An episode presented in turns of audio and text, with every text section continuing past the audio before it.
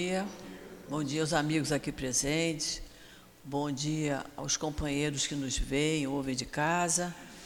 Vamos dar continuidade ao nosso estudo do Evangelho. Estamos estudando o capítulo 12, Amai os vossos inimigos. E nós vamos usar para a leitura de abertura do nosso estudo de hoje, no mesmo capítulo 12, vamos pegar o item 3 já foi estudado, mas isso é tão importante que a gente guarde na nossa memória que nós vamos usar esse parágrafo como página de abertura. Item 3, o último parágrafo. Todo mundo achou? Capítulo 12, item 3, o último parágrafo. Capítulo 12, o item 3. O último parágrafo. Isso, ele, ele começa assim. Amar os inimigos, portanto, não é ter por eles uma afeição que não é natural, uma vez que o contato com o inimigo faz o coração bater de uma forma totalmente diferente da que ocorre ao contato com o amigo. Amar os inimigos é não ter contra eles nem ódio, nem rancor, nem desejo de vingança. É perdoar-lhes sem segundas intenções e sem restrições o mal que nos fizeram. É não colocar nenhum obstáculo à reconciliação. É desejar-lhes o bem em lugar do mal. É ficar alegre em vez de triste quando o bem que lhes aconteça é estender-lhes a mão para socorrê-los em caso de necessidade. É evitar, por palavras ou ações, tudo que possa prejudicá-los. É, enfim, retribuir-lhes retribuir o mal com o bem, sem intenção de humilhá-los. Aquele que assim proceder, cumpre plenamente o mandamento: amai os vossos inimigos. Então vamos fazer a nossa prece. Quer fazer, Sandra, para começar? Senhor Jesus, mais uma vez estamos aqui, unidos em Seu nome, para o estudo do Seu Evangelho. Agradecemos, Senhor, por toda essa doutrina que nos tira as vendas, nos esclarece, e nós estamos aqui tentando ser melhor. Agradecemos também a seu altivo e toda essa equipe que comanda essa casa com todo o seu amor, seu carinho, que todos eles têm por nós e por todos que aqui chegam. Que hoje seja um dia tranquilo, em paz, que todos saiam daqui entendendo mais um pouquinho do seu Evangelho. Graças a Deus. Graças a Deus.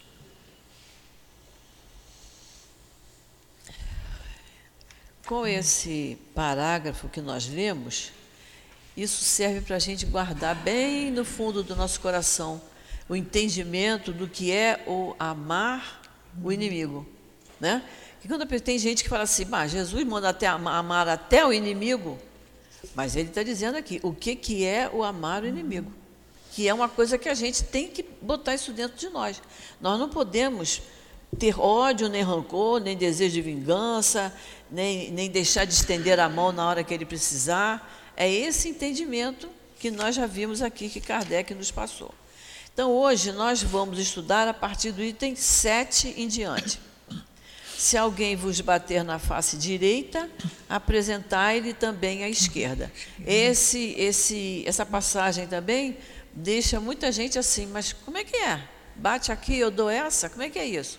Mas Kardec é muito lúcido, né? Nós vamos ver a explicação dele, que é, é perfeita. Vamos ver o item 7. Aprendeste o que foi dito, olho por olho, dente por dente. Quando ele diz aprendestes o que foi dito, isso foi na época de Moisés. É, essa, é, olho por olho, dente por dente, é aquela pena de talião que está lá no, no, Levítico, lá no Velho Testamento, um dos livros de Moisés. Aí ele fala: Eu, Jesus. Porém, vos digo que não resistai ao mal que vos queiram fazer. Mas se alguém vos bater na face direita, apresentai-lhe também a outra.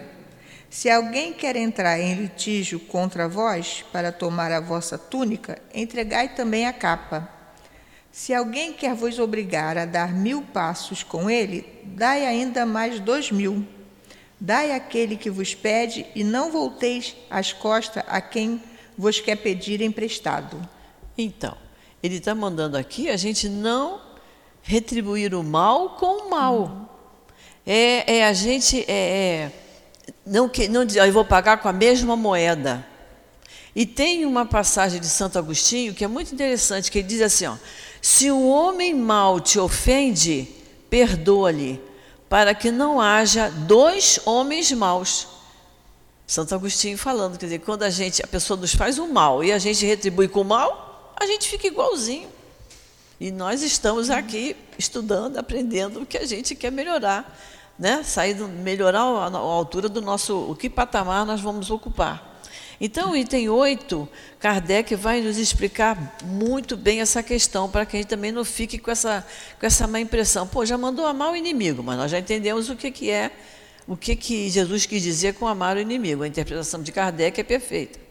Agora, é a questão de bater na face direita e oferecer à esquerda. Como é que funciona isso? Vamos ver o item 8. Os preconceitos do mundo sobre o que se convencionou chamar ponto de honra são hoje responsáveis por essa suscetibilidade sombria, nascida do orgulho e da exaltação da personalidade que leva o homem a retribuir uma injúria com outra injúria, um golpe com outro, o que parece perfeitamente justo para aqueles em que o senso moral não se eleva acima das paixões terrestres. Então, ele tá, olha o que ele diz aqui nesse finalzinho. Isso parece comum para aquele em que o senso moral não se eleva acima das paixões terrestres. Quer dizer, aquela pessoa que vive o presente, o presente é muito importante, aí diz: o passado já era. E o futuro a Deus pertence. Não é assim que as pessoas dizem? Então a gente não tem responsabilidade nenhuma. Eu tenho responsabilidade pelo meu passado, porque estou, o que está me acontecendo hoje é fruto do que eu construí lá atrás. Se eu construir bem, estou passando bem. Se eu construir mal, eu estou passando mal. Né? Eu tenho que viver o meu presente da melhor forma possível, porque eu estou construindo para o meu futuro. Quem não, não tem noção disso, ele diz isso que está aqui, olha. São os preconceitos do mundo, quer dizer, as pessoas que vivem ligadas com o que os outros dizem, mas muitos, na grande maioria, não sabem o que dizem, sobre o que se convencionou ponto de honra. É o amor próprio, né? Pessoa, você não tem amor próprio? Né? Então é, é um ponto de honra. Né? São os responsáveis por essa suscetibilidade sombria. É aquela pessoa que se milindra com qualquer coisa. Ela não vê que o outro ainda não sabe o que eu sei. O outro não está tendo a oportunidade que eu estou tendo, que nós estamos tendo. Isso é importante. A gente pensar no outro. E não é só a oportunidade de estar estudando a doutrina espírita todas as outras oportunidades. Às vezes a pessoa tem um, ela cria um problema porque ela não teve mãe, não teve pai, não teve uma família, ela não teve oportunidade de estudar, ela não teve oportunidade de ter um, o lazer que a criança e o adolescente deve ter. Ela não teve oportunidades que nós tivemos. Então, é, é, a gente tem que pensar nisso. Pensar nisso, como, como é que foi o passado daquela pessoa, o que, que ela está passando no momento, a ponto de chegar para mim e com a intenção de me magoar. Eu vou me magoar se eu me enfraquecer. Então ele está falando aqui, essa suscetibilidade sombria. Suscetibilidade é isso, é você se milindrar com pequenas coisas. E é sombria porque nos faz mal. A gente, quando se magoa por qualquer coisa, né? A gente fica com dor de cabeça, fica com dor no estômago e, e vem as dores, porque a gente está se magoando. E ele fala aqui, nascida do orgulho e da exaltação da personalidade, é a coisa do amor próprio. Não, eu não posso ouvir uma coisa dessa. Afinal de contas, eu sou mais eu. E aí começa a colocar os meus valores que eu me atribuo, né? A exaltação da personalidade. Aí ele diz isso, né? É, isso é perfeitamente justo para aquele a quem o senso moral não se eleva acima das paixões terrestres. Ele vive profundamente, não tem gente que diz isso? Eu tenho que viver o dia de hoje, porque a vida é curta, eu posso morrer amanhã. Então eu tenho o direito de fazer uma porção de coisas. E aí começa a fazer um monte de coisa de bobagem, construindo mal para o futuro é. dele, né? Hum, é por isso que a lei mosaica. Deixa ela. Ah, tá. Não, é que eu estou lembrando que a gente tem experiências maravilhosas com a mesa mediúnica, quando chega essas crianças que não têm pai nem mãe, é. não tiveram, né? Chegam com uma dor tão grande, com um vácuo na alma. É. Sabe?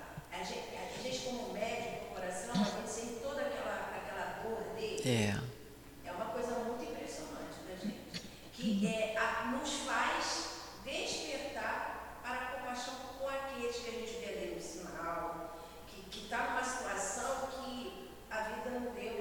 Não importa o que aconteceu no é. passado, importa o que eu estou fazendo na minha relação com ele. É. É, e aí você está lembrando o que acontece numa mesa mediúnica. Mas eu acho que um professor, um médico, um psicólogo, ele também tem a oportunidade de observar isso. Eu, como professora, sempre trabalhei em escola próxima de comunidade, né? E, e eu tinha alunos, e em geral eram adolescentes muito difíceis, muito problemáticos. Então eu já comecei, eu botava uma caixinha no, em cima de uma mesa no cantinho e eu botava uma tarja assim, confidencial. E eu dizia, isso aqui ali é para vocês fazerem as redações de vocês. Mas ninguém vai saber, só eu que vou ler. E eu ficava sabendo do que acontecia no dia a dia na casa deles. Aí você olha para a criança com outro olhar quando ele chega chutando as cadeiras, quando ele chega esbarrando no colega para o colega rabiscar o caderno, né, sem querer, quando ele chega fazendo essas coisas, esses desatinos, o que ele já passou de manhã em casa, o que ele passou na véspera. Então a gente, eu levava, e meu marido sabe disso, eu levava as cartas para casa, eu lia, eu me emocionava muito, eu dizia, gente, você não tem ideia do que passa uma criança daquela, um adolescente daquela. Entendeu? Então, é, é, aí, conforme você vai, você vai conversando com eles, conversando, conversando, eles vão entendendo que eles precisam, o colega não tem culpa dele ter sido espancado. O colega não tem culpa que o pai trocou de, de, de mulher, a mulher trocou de marido. Não, o colega não tem culpa. E aí você vai indo, vai indo e vai melhorando o ambiente da sala de aula. Mas também é uma grande oportunidade. O professor tem que parar para pensar nisso, para penetrar na vida do seu aluno, melhora o trabalho dele, né? E a gente está ajudando aquele jovem, aquela criança a sair uma relação, eles, porque eles passam a confiar. Porque eu dizia, ó, se é para todo mundo saber, bota aqui na minha mesa. Mas se é só para eu saber, é na caixinha lá. Então eles iam discretamente, botavam na caixinha. para ninguém ver que eles estavam botando. e é interessante, você fica e é, descobre coisas incríveis, né? Vamos lá, é por isso? É por isso que a lei mosaica dizia: olho por olho, dente por dente de acordo com a época em que Moisés vivia. Então, a lei de Moisés dizia isso, era a pena de leão, olho por olho, de, de, acordo com a época em que Moisés vivia. Já estudamos sobre Moisés, já vimos que na época o povo era muito endurecido, muito rebelde, ele tinha que ser mais severo. Ele exagerava um pouco, mas ele tinha que ser severo para conter a multidão que era muito rebelde. Então, essa questão do olho por olho, eh, dente por dente, era isso: é tomar lá da cá. Bateu, apanha, né? Matou, é. morre. Ainda, infelizmente, ainda tem, ainda tem muito. ainda tem, é. principalmente lá pelo Oriente, ainda tem muito isso. Uhum. E às vezes até próximos de nós. A gente sabe, infelizmente. É. Mas o Cristo veio e disse: retribuí o mal com o bem. E disse mais: Não resistai ao mal que, que, que quiserem vos fazer se vos baterem em uma face, apresentai a outra.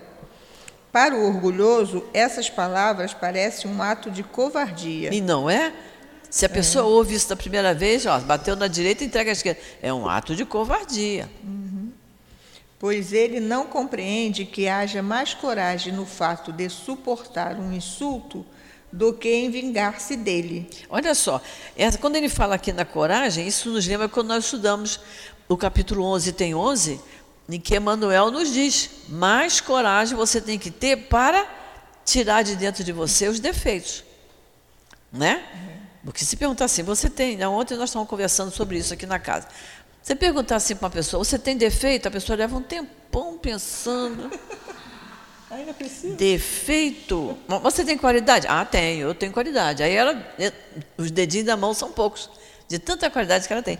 Então, o Emmanuel diz isso: mais coragem você tem que ter para tirar o defeito daqui de dentro. E ele está dizendo aqui que ele não compreende que haja mais coragem no fato de se suportar um insulto.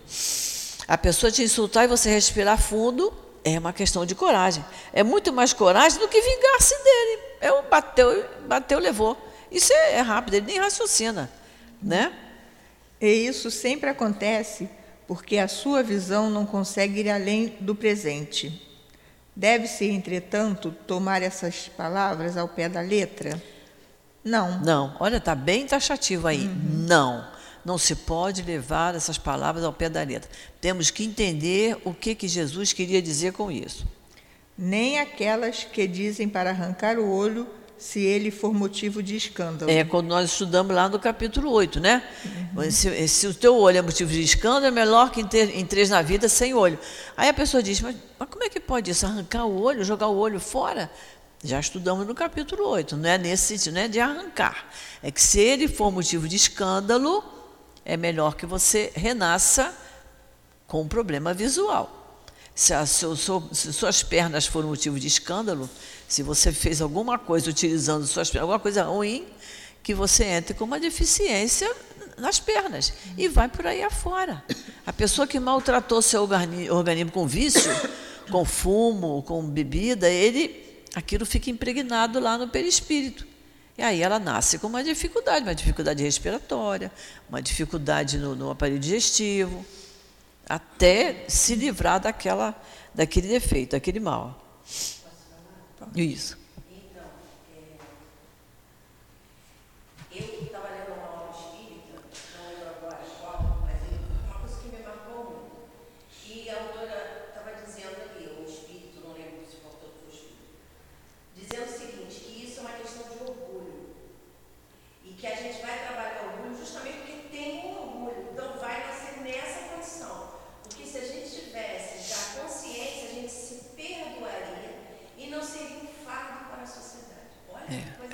é. Né? Então, o motivo de escândalo é porque é assim que eu vou perceber, através da dor, o meu orgulho me coloca nessa posição. É. Quando, na verdade, se eu tivesse um entendimento maior, eu viria para servir, é. não para dar trabalho à sociedade. É, é. É que a palavra escândalo, como diz o Evangelho, a gente usa no, quando tem uma arruaça, uma confusão, um barulho, né? Mas é porque é um motivo de queda, de queda moral, né? Toda vez que a gente prejudica alguém por algum motivo. É. É. É, é. E a gente se perdoa saindo daquilo e nunca mais vou fazer, né? Se surgir outra, outra oportunidade, eu vou agir de acordo com como eu estou estudando agora. É isso aí, é o entendimento para conosco mesmo, né? Se fossem obedecidas literalmente, isso seria condenar toda repressão, mesmo legal, e deixar o campo livre aos maus, tirando-lhes quaisquer receio, se não se impedissem as suas agressões. Muito em breve os bons seriam suas vítimas. Isso, seriam suas vítimas. Nós já estudamos sobre isso, né? Uhum. É aquela questão de você observar repreender o mal onde ele existe.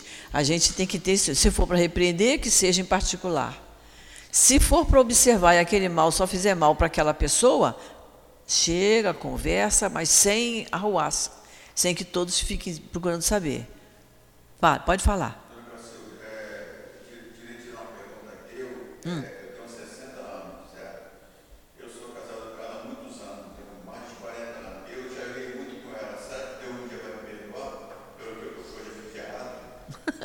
Mas você já, nós até já falamos, já conversamos um dia sobre isso, né? Você passou a fazer as coisas corretamente quando você enxergou isso, que você tinha essa dificuldade, não foi? Não é a companheira? Ele, ele mudou? Ele mudou a atitude dele? Não mudei ainda não. Ainda não.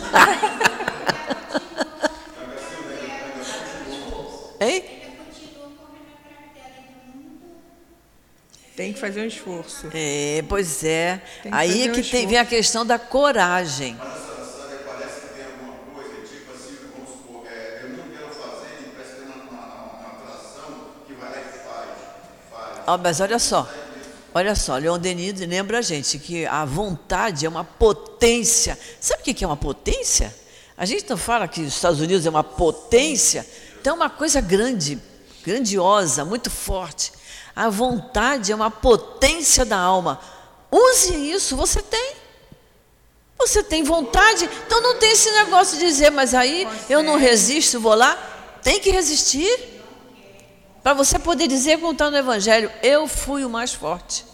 Eu consegui vencer isso. Alguma coisa me puxava, não sei que coisa é essa. Quem tem que me puxar sou eu mesmo. Então você tem que usar a sua vontade, porque você tem.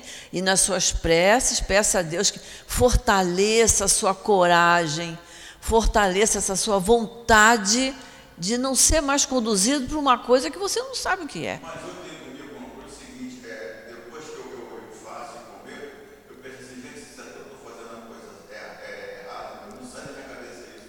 Pois é, mas a gente não pode, mas a gente não pode ficar toda a vida. Será que eu estou fazendo é certo? É A gente, a consciência, ela pisca lá dentro da gente. Está errado, está errado. Tanto é que você está falando isso aqui, tornando em público o seu, o seu, o seu sentimento. Eu, eu acho que, que no meu pensamento de viver, eu acho que nem certo eu tenho mais para cometer o que eu comento.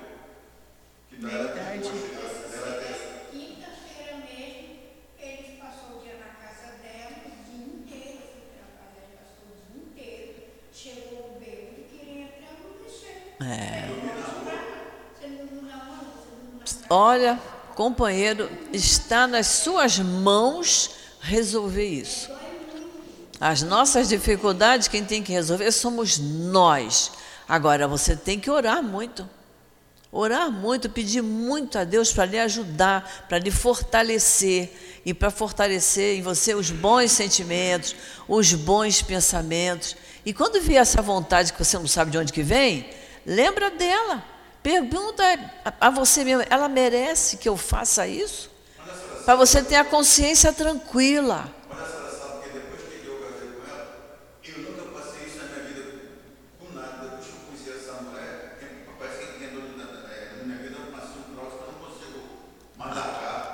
Mas você tem que ser forte. Você tem que ser forte. Você está dizendo que ela é mais forte que você? Não pode. Você que tem que ser forte. Dona Cacilda, ela me vê lá no me chama de puta, de piranha, da menina, filha. É, pois é. A gente tem que, a gente tem que fazer um esforço. É. É. Você, você de não se deixar levar por isso, porque você está aqui na casa espírita, você está estudando, você está aprendendo a doutrina, essa doutrina nos fortalece, nos equilibra, é, é, ela serena os nossos sentimentos, as nossas palavras, tem que ter cuidado. A pessoa disse, mas eu não tenho que falar, eu não tenho que repetir. Eu tenho que falar como Jesus falou, Senhor, perdoa, porque ela não sabe o que faz. Como você tem que dizer isso para ele, mas ele vai usar a vontade dele. Tem que usar a sua vontade que você tem. Você é jovem, comparando comigo, você é uma criança. Você é super jovem, você pode sair disso. É só você querer. É só, eu sei, você já falou, é só você querer. A gente tem que querer sair da lama, do, da- sabe, da, daquela, daquela pasmaceira. A gente tem que querer sair. E, e- e- e Jesus nos ajuda. Jesus nos ajuda, com certeza. Eu já vi uma pessoa aqui passando muito mal, muito mal. O Nilton colocou as mãos no ombro dela e disse: Pensa em Jesus, pensa em Jesus. Ela, ela voltou assim, ela, ela como que murchou. Foi uma coisa, não foi, Jorge? Foi uma coisa impressionante a firmeza com que o Newton falou e a pessoa, ela murchou, ela diminuiu de tamanho, porque ela deixou aquela influência ruim, assim, foi afastado pela força do pensamento dele e por Jesus permitir que Jesus é maior que qualquer um de nós. Você vai me dizer na semana que vem, ó, oh, essa semana fiquei com ela. Resistir, porque a gente tem, sabe? A doutrina espírita nos dá os processos. Tem um monte de processos, de critérios que Jesus nos passou, que a doutrina espírita nos passa, e que a gente que está estudando, você que está vindo aqui todo domingo, você está vindo outros dias? Eu? É. Ah, tá. Isso. Não precisa ser todo dia. Vem o dia que você puder. Tem curso aqui a semana toda. Vem fazer um curso do Livro dos Espíritos. Vem estudar um pouquinho. Né? Depois você passa para ele o horário do curso, que agora eu não estou me lembrando, para você ir saindo disso, porque olha, desde que a gente entra na casa espírita e começa a estudar um pouquinho a doutrina, ou começa a ouvir a doutrina, a nossa responsabilidade aumenta. Você não pode mais dizer, tem uma coisa que vem que me leva. Não. Não, não pode mais fazer isso. Quem pode fazer isso é aquela pessoa que está passando lá fora na rua, que não está estudando o que a gente estudou.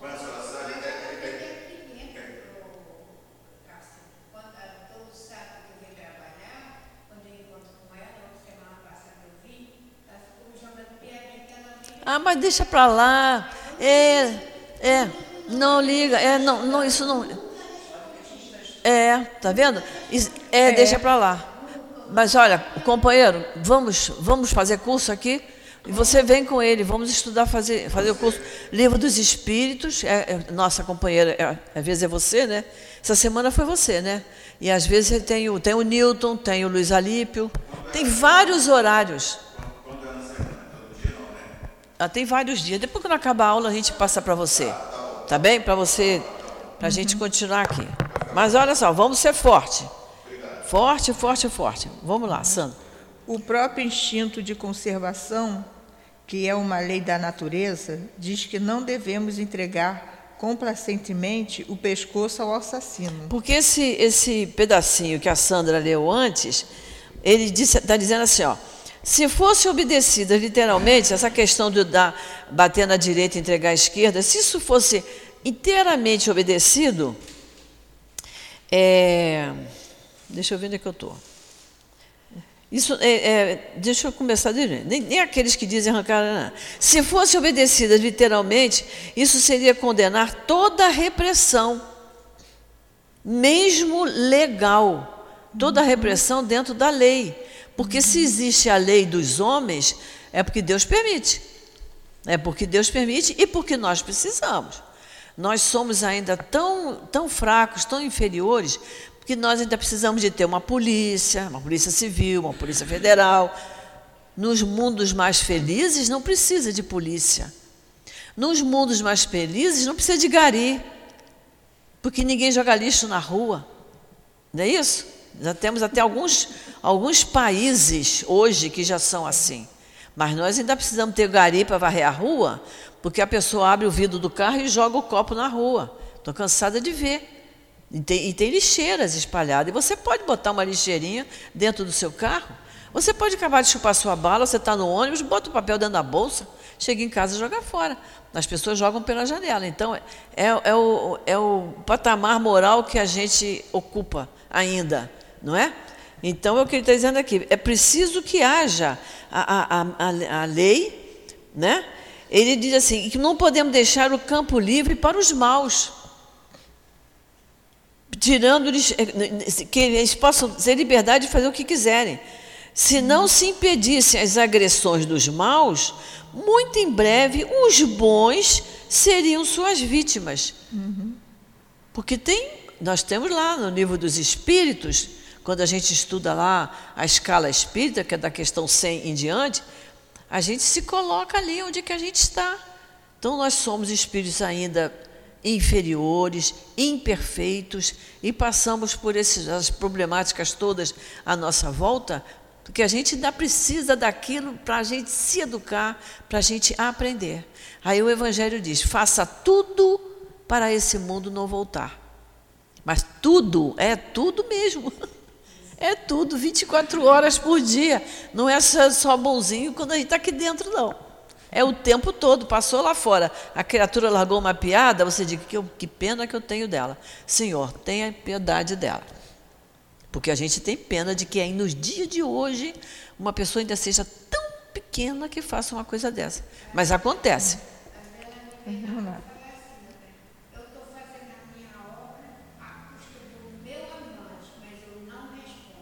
É, claro, não pode? Isso. É. Mas isso vai parar porque ele vai parar. Isso vai parar porque ele vai parar, né, meu amigo? É, não, mas vai parar. É, vai parar. É. Ele vai, ele vai optar pelo lado certo, pelo lado correto. Com certeza, nós estamos estudando para isso, para a gente fazer as opções corretas na vida da gente. Vamos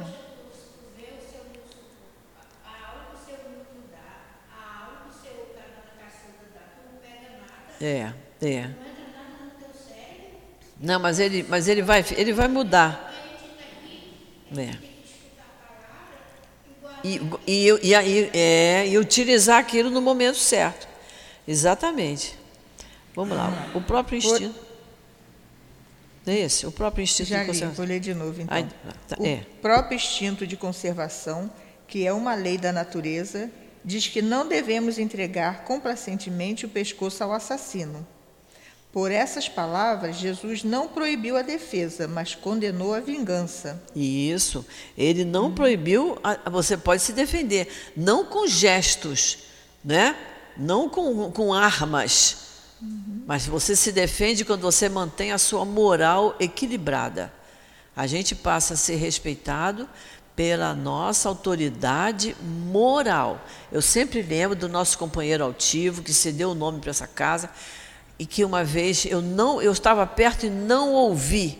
Ele chamou a atenção de uma, uma companheira que por sinal é minha parenta lá no Leão Denis, tão baixinho que ela saiu com os olhos cheios de lágrimas e depois ela me contou. E eu, e eu vi a situação, mas ele falou baixinho, ele não gritou com ela, ele não falou asperamente porque ela chegou atrasada e ela então disse assim: Olha, porque lá no Leão Denis a gente passa o, o cartão na maquininha para dar presença. E ela passou para ele assim: Eu estou muito atrasada, não vou nem passar o cartão. Ele falou: Mais ou menos isso. Passe o cartão e vá para o trabalho. Só isso, já ela ficou com os olhos cheios de lágrimas, porque ela achou que ele estava repreendendo ela. E era. É o que ele está dizendo aqui. Você tem que repreender o mal, mas é, é baixo que eu estava perto e não ouvi o que ele falou. Né? E isso é autoridade moral. Então, quando a gente atinge isso, o altivo dizia, como, como Gandhi disse, ninguém me ofendeu. Ah, falou isso, mas eu não me ofendi. Tinha gente que saía lá do Denis, depois voltava ele recebia de braços abertos sempre. Porque ele não se sentia ofendido nem magoado, porque ele entendia que o erro foi do outro e o erro não é dele. Então a gente tem que ir, ir fazendo isso, e, e não é como diz uma companheira nossa, não é ficar tentando, é a gente começar a fazer. De agora em diante, eu não vou fazer mais isso, eu não vou dizer mais essa palavra, eu não vou mais tomar essa atitude, porque eu quero agir de acordo com Jesus espera que eu haja. Que é isso que a gente está estudando aqui, né? A gente sempre tem que lembrar da imagem do Cristo vendo como cada um colocava a sua oferenda. Essa imagem fica na minha cabeça sempre. Então, Jesus via como cada um colocava oferenda. Tinha gente que colocava vendo se está todo mundo vendo, né? Botando dinheiro ali no, no gasofilácio, que era o nome do recipiente lá que recebia. Não é isso? E ele, ele elogia a, a viúva que chega, bota a mão no bolso e bota as moedinhas dela lá discretamente. Então o Evangelho está bem claro, ele via como cada um fazia. Então ele fica vendo como cada um de nós está agindo na casa espírita, na família, na condução, no supermercado. Nós temos que ter uma retidão moral. Quanto mais a gente for se moralizando, menos a gente vai se ofender, se magoar, se entristecer por causa de outra pessoa, por causa de uma situação. A gente se fortalece. O Evangelho diz isso para nós. Você cria uma capa de proteção à sua volta. Mas é preciso que você mereça essa capa de proteção. Né? Vamos lá. Por essas palavras. Ah, oi, ah tá. Não, é. Mas tudo bem. É, acontece que nós somos, nós somos imperfeitos. É. Estamos nesse esforço. Então, se por um acaso. Se por um acaso. Tá, tá. Se por um acaso. Alô, agora Agora. foi. Se por um acaso a gente sucumbe, se a gente volta a errar, a gente não deve desistir. Não pode desistir. Porque a gente é imperfeito, vai errar, mas não pode desistir de voltar É, a fazer é. a coisa certa. É. Só tem que também lembrar das palavras de Jesus. Vai, mas não peques mais. A gente não pode ficar, não é? A gente fica toda hora só, mas eu sou um espírito imperfeito. Eu estou no mundo de provas e expiações. Então é por isso que eu ajo assim. A gente só não pode ficar toda a vida nisso. Porque tem os exemplos de Jesus que ele falou, ó, vai, mas não peques mais. Ou seja, não fica, não fica repetido o erro, né? Mas é, mas faz parte da gente se entender, se perdoar, se compreender. Por essas palavras, Jesus não proibiu a defesa, mas condenou a vingança, dizendo para oferecermos uma fase quando a outra foi atingida. Ele quis dizer, sobre uma outra forma, que não se deve pagar o mal com o mal, que o homem deve aceitar com humildade tudo que tende a diminuir o seu orgulho. É fácil? Não é fácil, né, companheira? Ela sabe disso. Não é fácil, mas ele está aconselhando aqui. Aconselhando. que é mais glorioso para ele ser ferido do que ferir, suportar pacientemente uma injustiça do que cometê-la, ser enganado do que enganar, ser arruinado do que causar a ruína dos outros. É ao mesmo tempo a condenação do duelo, que é apenas uma manifestação do orgulho. Então, aqui ele, primeiro ele falou que Jesus não proibiu a defesa, mas condenou a vingança, que nós vamos analisar do item 9 em diante. E agora ele está falando aqui que é a condenação do duelo, que nós vamos estudar do item 11 e diante. Então, o que, que ele quis dizer aqui? Que a gente deve aceitar com humildade o que possa vir diminuir o meu orgulho. Então, se eu tenho orgulho, e uma pessoa vem e me diz uma coisa que me, me magoa, que me ofende, é porque eu tenho orgulho. Então ele está dizendo, aceitar isso que a pessoa fez, porque isso é que vai quebrar o meu orgulho. É, né, aos pouquinhos a gente vai diminuindo o orgulho. Aí ele diz ó, que é mais glorioso, vamos entender, que é mais glorioso para ele ser ferido do que ferir suportar uma injustiça do que cometer, ser enganado do que enganar, ser arruinado do que arruinar o outro. Por quê? Quando a gente sofre é, uma, uma injustiça, quando a gente sofre um- alguém nos enganando, nós estamos pagando as nossas dívidas. Porque a gente tem que ser responsável por aquilo que fez de errado. Ninguém paga sem dever. Então, se nós estamos passando por dores, por dificuldades, estamos resgatando os nossos erros do passado.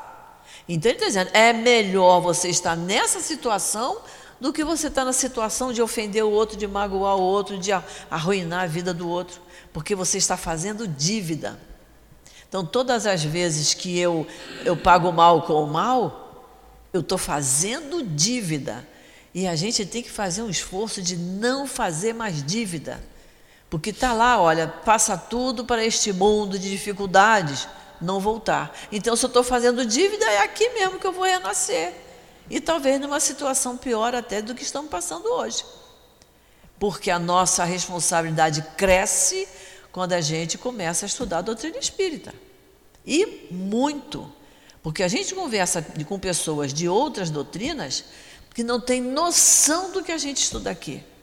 ainda tem considerações, argumentos que a gente fica bobo de ver. Pessoas boas, pessoas boas, de bom coração, mas na hora do argumento ela não tem. Ela não, porque não estudou isso aqui. Por isso que estudar evangelho aumenta a nossa responsabilidade. Porque quando a gente desencarnar, não pode chegar lá e dizer, eu fiz isso porque eu não sabia. Eu não sabia o que eu estava fazendo. Vão dizer, então, vem os espíritos, sabia. Vão falar em coro, assim, para a gente prestar bem atenção. Você sabia que, mas você teimou, porque você é rebelde, então você vai voltar para passar pelo mesmo problema. Ou seja, a gente vai ser reprovado. E a gente não quer ser reprovado, né? A gente quer ser promovido. Não é isso? A gente quer ser promovido. Então é isso que está falando. Se você aguentar tudo isso, aguentar injustiça, aguentar engano, aguentar que o outro te ofenda, te arruine, você está sufocando o seu orgulho e está pagando suas dívidas. É melhor pagar dívida do que fazer dívida. É nisso que ele está falando. Só a fé na vida futura e na justiça de Deus, que jamais deixa o mal sem punição, pode dar forças para suportar pacientemente os golpes aplicados nos nossos interesses e no nosso amor próprio. O que ele está falando aqui? É a gente ter a certeza absoluta de que existe uma vida futura, né? Nós estamos comentando aqui hoje a questão da vida futura numa próxima encarnação. Nós já falamos aqui, a vida futura começa daqui a cinco minutos, né? Se a gente subir aqueles degraus ali olhando para cima, vai, meu, então vou cair de cara no chão, vou tropeçar direto, né? Porque não prestei atenção, né? Fiz a coisa desatentamente. E se eu sair também dirigindo hoje desesperadamente sem respeitar o sinal, eu posso causar um grande acidente que me prejudica e prejudica uma outra pessoa. Então, a vida futura é daqui a pouco. Mas nós estamos estudando aqui mais especificamente a vida futura na nossa próxima encarnação. Que a gente deseja que a gente venha numa situação melhor. Não materialmente, mas moralmente. Né? Que a gente seja cercado de coisas melhores, que não nos doam tanto como a gente fica doído quando vê uma notícia ruim, quando sabe de um caso triste que às vezes você não tem como ajudar e você sabe que aquilo está acontecendo, né? Então, quer dizer, é a fé, é a fé e a confiança na vida futura, é a fé na justiça divina. É isso que a gente tem que entender. Estamos passando por golpes, por dificuldades, mas temos que ter fé na justiça de Deus. Esta é a razão por que dizemos incessantemente: Voltai os vossos olhares para a frente Quanto mais vos levarde pelo pensamento acima da vida material, menos serei machucados pelas coisas da terra. Então, é, é a gente ter cuidado é, em conduzir os nossos pensamentos, os nossos atos, os nossos gestos, as nossas palavras. Temos que ter muito cuidado com isso, sabe? Temos que ser, como diz o Evangelho, brandos e pacíficos na hora da necessidade de sermos pacíficos. Isso é que a gente precisa entender. Bom, vamos começar agora as instruções dos espíritos. Ele botou. É, é, são dois temas pesados, que é a vingança e o duelo. A vingança, o ódio e o duelo, que a gente precisa analisar isso, para a gente não ficar com as nossas, como ele diz aqui, com ideias preconceituosas, sem entender. A vingança é uma, uma mensagem de Jules Olivier, né? O ódio é de Fenelon. E o duelo tem várias mensagens sobre duelo. A gente fala assim, mas a gente hoje não, duela, não duela mais, por que, que tem tanta mensagem? Duela, sim. Não, vamos ver que a gente dá duelo. Tem do Adolfo, bispo de Alger, tem a mensagem de Santo Agostinho, e tem a mensagem de um espírito protetor, tudo sobre duelo. Francisco Xavier. Hum, vamos falar de duelo, hein? Duelo Duas de Santo Agostinho. Vamos falar. Então vamos para a vingança. A vingança é um último destroço abandonado pelos costumes bárbaros que tendem a desaparecer dentre os homens. Gente, isso foi escrito, essa mensagem Nossa. foi dada em 1862. Quer dizer, era para a gente não ter mais nem essa palavra no nosso vocabulário, né? Que ele está dizendo, né? a vingança é o último destroço, abandonado pelos costumes bárbaros, que tendem a desaparecer. Ele não disse que vão desaparecer, tende, mas ainda está lá. Ela é como o duelo, um dos últimos vestígios desses costumes selvagens sobre os quais se debatia a humanidade no começo da era cristã. Ele está comparando a vingança com o duelo, por isso que nós vamos ter que estudar uma coisa e outra. E é porque realmente a pessoa duelava né, para se vingar. A pessoa que propunha o duelo é porque ele sabia que ele tinha condições de vencer a- a- o momento ali. Né? Era por vingança, por algum motivo. Em geral, era por motivo de, de, de dinheiro, por motivo de, de ciúme. É muito interessante quando a gente lê alguma coisa sobre, sobre duelo. Vocês têm aí, no, no rodapé do Evangelho, deve ter alguma coisa sobre duelo, não é? Que é o item, item 98, né? Eu só vou dizer alguma coisinha aqui. Duelo era o combate entre dois adversários, dois inimigos, né? No qual um exigia alguma coisa do outro. E aí ele dizia assim: os duelistas deveriam ter de 21 a 60 anos. Que, que margem enorme, né? 21 ele é jovem, muito jovem. E 60 já devia ter aprendido que não era para duelar. Com menos de 21, o duelo era proibido. E com mais de 60 era facultativo. Quer dizer, o cara com 80 também podia ser, só que certamente ele ia perder. Né? Aí ele diz, eh, vai dizendo adiante, eh, que cada combate tinha duas testemunhas e tal. Tinha- tem todo um histórico aí que depois vocês vão ler, porque é, é uma coisa que a gente vê só em filme hoje, né? Eis porque a vingança é o indício certo do estado atrasado dos homens que a ela se entregam e dos espíritos que ainda podem inspirá-la. É, então, é, entre os homens, entre os homens encarnados, ainda tem o sentimento de vingança. E quem trabalha em mesa mediúnica, não é, Rose? Sabe que muitos vêm ainda com desejo de fazer mal, até porque a gente sabe os obsessores, né? São espíritos que estão estão com aquela, aquele ranço, aquela mágoa e não, não desfez aquilo, né? Portanto, meus amigos, esse sentimento não deve jamais fazer vibrar o coração de todo aquele que se diga, diga espírita. Olha, nesse sentimento não pode fazer vibrar o coração de quem se diga espírita. A gente vê muito, muito no Evangelho textos assim, ó espíritas, espíritas escutai, porque é a responsabilidade. Não tem como fugir da responsabilidade. A prática da vingança é, vós o sabeis, totalmente contrária a esta prescrição do Cristo. Perdoai aos vossos inimigos. E aquele que se recusa a perdoar não só não é espírita, como também não é cristão.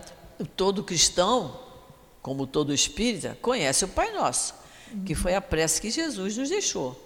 Então a gente fala no Pai Nosso: perdoai as nossas ofensas, assim como nós perdoamos aos nossos ofensores. Ou seja, é na mesma medida. Se eu não perdoo, o Pai também não vai me perdoar. Está bem claro no Evangelho. Por isso que a gente sempre fala, é, no, no- no Pai Nosso, a gente sempre fala, vamos rezar o Pai Nosso devagarzinho. Não é rezar Pai Nosso, Pai Nosso Santo, santificado seja o vosso nome, porque não está nem sabendo o que está falando, né? É papagaio. Tem que ser falado palavra por palavra para saber o que está dizendo. Quando eu digo perdoa as nossas ofensas, perdoa as minhas ofensas, assim como eu perdoo a quem me tem ofendido, isso é muito sério. É uma prece, eu estou falando com Deus. Jesus está me ouvindo, os bons espíritos estão me ouvindo e estão dizendo, ela não perdoa. E está bem claro lá. Assim como nós perdoamos a quem. Se nós não perdoamos, nós não vamos ser perdoados. Então, não, nem então, não é espírita, como também não é cristão. Ou seja, isso não é, não é uma problemática só do espírita, porque o Pai Nosso, todo cristão sabe o Pai Nosso, todo cristão reza Pai Nosso. Né? Não necessariamente espírita, mas é cristão. A vingança é uma inspiração funesca, Funesta. funesta. Tanto mais que tem como companheiras assíduas a falsidade e a baixeza. Mas não é mesmo? A pessoa que é vingativa é uma- a baixeza, porque ela, é- ela é pequena, né? Ela é pequena de entendimento, ela não tem amor ao próximo, ela tem um montaréu de defeitos. São- então são companheiras assíduas da falsidade, porque às vezes a pessoa dá aquele sorriso, né? beija, abraça, mas está engendrando uma maneira, procurando um momento de fazer a vingança dela. Não é? Por isso que ele diz, são companheiras da falsidade e da baixeza. Porque baixeza de espírito mostra que é um espírito ainda muito primitivo, muito pequeno, porque ainda alimenta o desejo de vingança. Efetivamente, aquele que se entrega a essa fatal e cega paixão jamais se vinga a céu aberto. Então, jamais se vinga às claras, né? Ele faz tudo escondidinho. Chega para o chefe e diz, olha só, a fulana chega atrasada todo dia, o senhor não está aí, mas ela chega atrasada todo dia. Quem é que está errado também? O chefe. O chefe tem que chegar antes do funcionário. Ele chega atrasado, não sabe quem chega atrasado. Então não compete a mim chegar para o chefe e dizer, ó, a Sandra chega atrasada todo dia. Não compete a mim. No dia que o chefe, olha, eu soube que chega atrasada. O senhor também chega? Não é mesmo? Então que é, pode? é uma, é uma baixeza de quem, quem vai entregar. O, o companheiro está errado por chegar atrasado? Está. Mas não compete a mim apontar o erro dele se tem uma pessoa chefiando ali o trabalho, né? Quando é o mais forte, lança-se como um animal bravo sobre aquele quem a quem chama seu inimigo.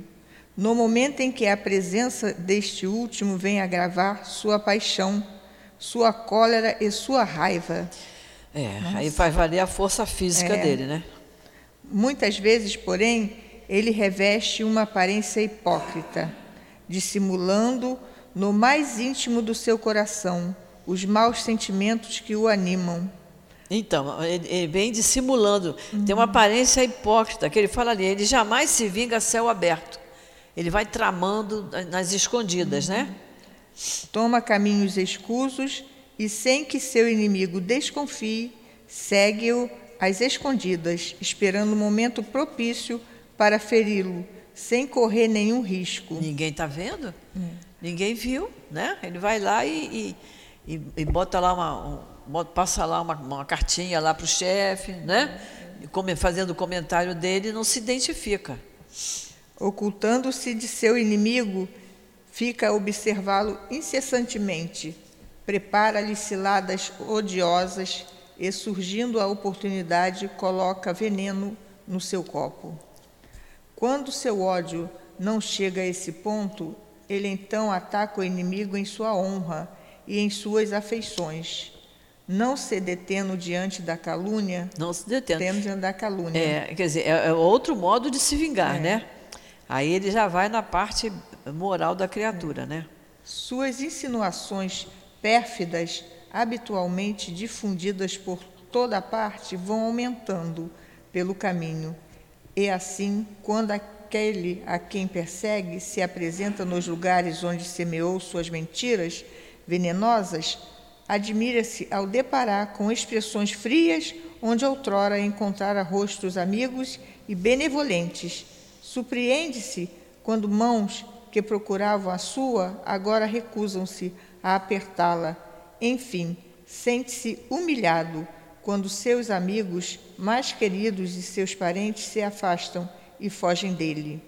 Ah, o covarde que assim se vinga é cem vezes mais culpado que aquele que vai direto ao seu inimigo e o insulta à vista de todos. É, aquela aquela fofoquinha célebre, né? Ih, vai chegar uma pessoa aí, né? Você vai fazer uma festinha na sua casa, ó, vai ter uma pessoa aí que eu convidei por convidar, mas cuidado, você já faz, o- já rotula. Já acabou. Às vezes a pessoa tem aquela diferença com você, mas não tem com o restante.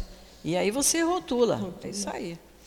Para trás, portanto, com esses costumes selvagens, para trás, portanto, com esses costumes selvagens, para trás com esses hábitos de outros tempos, todo espírita que atualmente ainda pretendesse ter o direito de se vingar seria indigno de praticar por mais Parti- tempo participar. participar por mais tempo da falange que tem por lema fora da caridade não há salvação. Olha só o que ele diz, hein?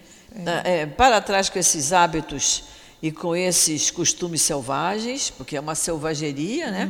O desejo de vingança. E ele diz: todo espírita, ó, falando com a gente, todo espírita que ainda pretendesse ter esse comportamento seria indigno de participar por mais tempo dessa falange que diz: fora da caridade não há salvação.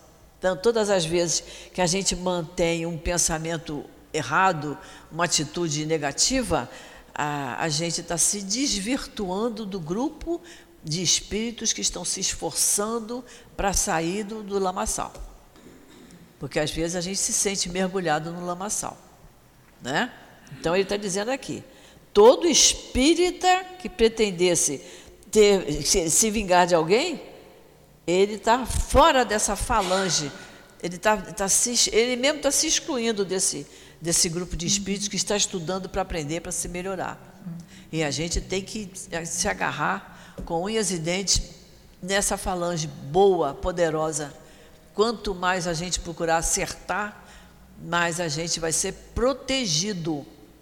Protegido.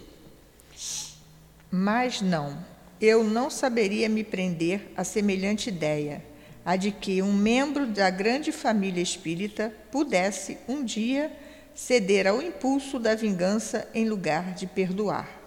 Jules Ó, Olivier. olha o que ele fala. Eu, é, eu não saberia me prender. É de que um membro da grande família espírita, somos nós, pudesse um dia ceder ao impulso da vingança, ao invés de perdoar. A gente diz perdoar, a gente ainda tem dificuldade, né? A gente ainda tem dificuldade. Nós estamos ensaiando no, no desculpar, mas a gente vai chegar lá. Mas é, o desejo de vingança a gente não pode ter mais. Isso aí é imprescindível. Essa palavra tem que sair definitivamente do nosso vocabulário, do nosso pensamento. Vamos ver o, dar o ódio para a gente ver, porque faltam cinco minutinhos. Uhum, o ódio. Amai-vos uns aos outros e serei felizes. Dedicai-vos principalmente à tarefa de amar aqueles que vos inspiram indiferença, ódio e desprezo.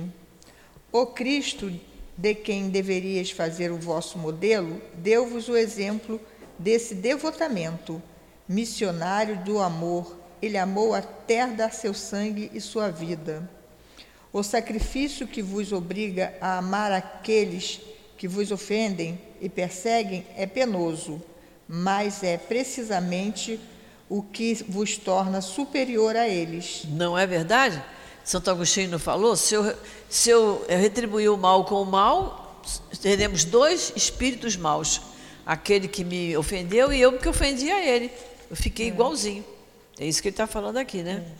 Se vós os odiasseis como eles vos odeiam, terias o mesmo valor que eles. O mesmo valor, está no mesmo patamar.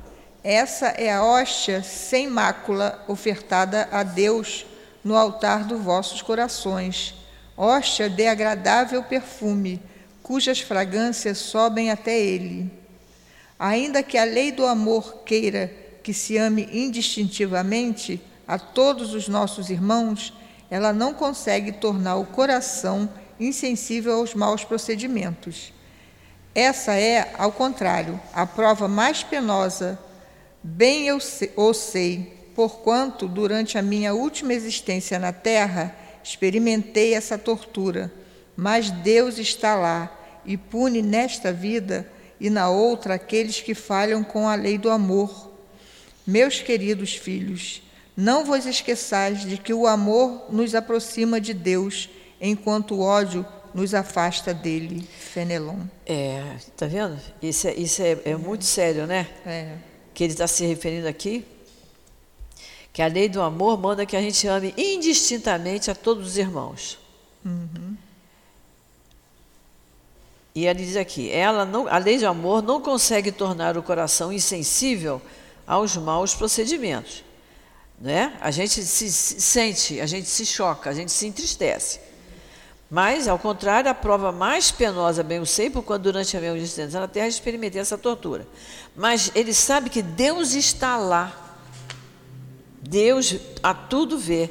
E pune nesta vida Há coisas que fazemos de errado nessa vida e somos punidos aqui mesmo. Por isso eu falei da questão da vida futura. A gente não vai pagar os nossos erros só lá na vida futura, ou no plano espiritual, ou na próxima encarnação. Muitas vezes a gente é punido aqui mesmo, o que já é uma benção, do que arrastar o defeito para lá adiante, né? Pune nesta vida e na outra aqueles que falham com a lei do amor. Ele diz: Meus queridos filhos, não vos esqueçais de que o amor nos aproxima de Deus. E a gente quer isso. Jesus não falou nas bem-aventuranças? Bem-aventurados os humildes que verão a Deus, os misericordiosos, os puros de coração, não é? Jesus, por que verão a Deus? Porque entrarão no reino dos céus. Todas as vezes que eu obedeço às leis divinas, que eu, que eu presto atenção nas bem-aventuranças e sigo, eu estou me aproximando de Deus.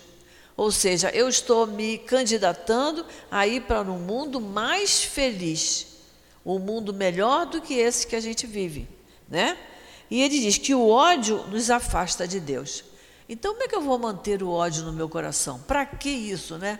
Para que, que eu vou manter o ódio, a indiferença, o desejo de, de vingança, né? Desejar o mal, o mal para o outro? Para quê? Se com isso, tô, ele está me dizendo aqui, e isso nos afasta de Deus e a gente quer se aproximar dele, né? Olha, com relação a isso, eu anotei aqui a questão 909 do Livro dos Espíritos. Quem quiser anotar, então semana que vem vai ser dia 11, né? Então, a semana que vem, a gente vê o duelo, duelo, duelo, Nossa, é duelo. A gente vai duelar aqui Duelar semana que vem. então, vamos fazer a nossa também. Tomara que não seja aula toda de duelo, né? Então vamos fazer a nossa prece para a gente encerrar nosso estudo de hoje.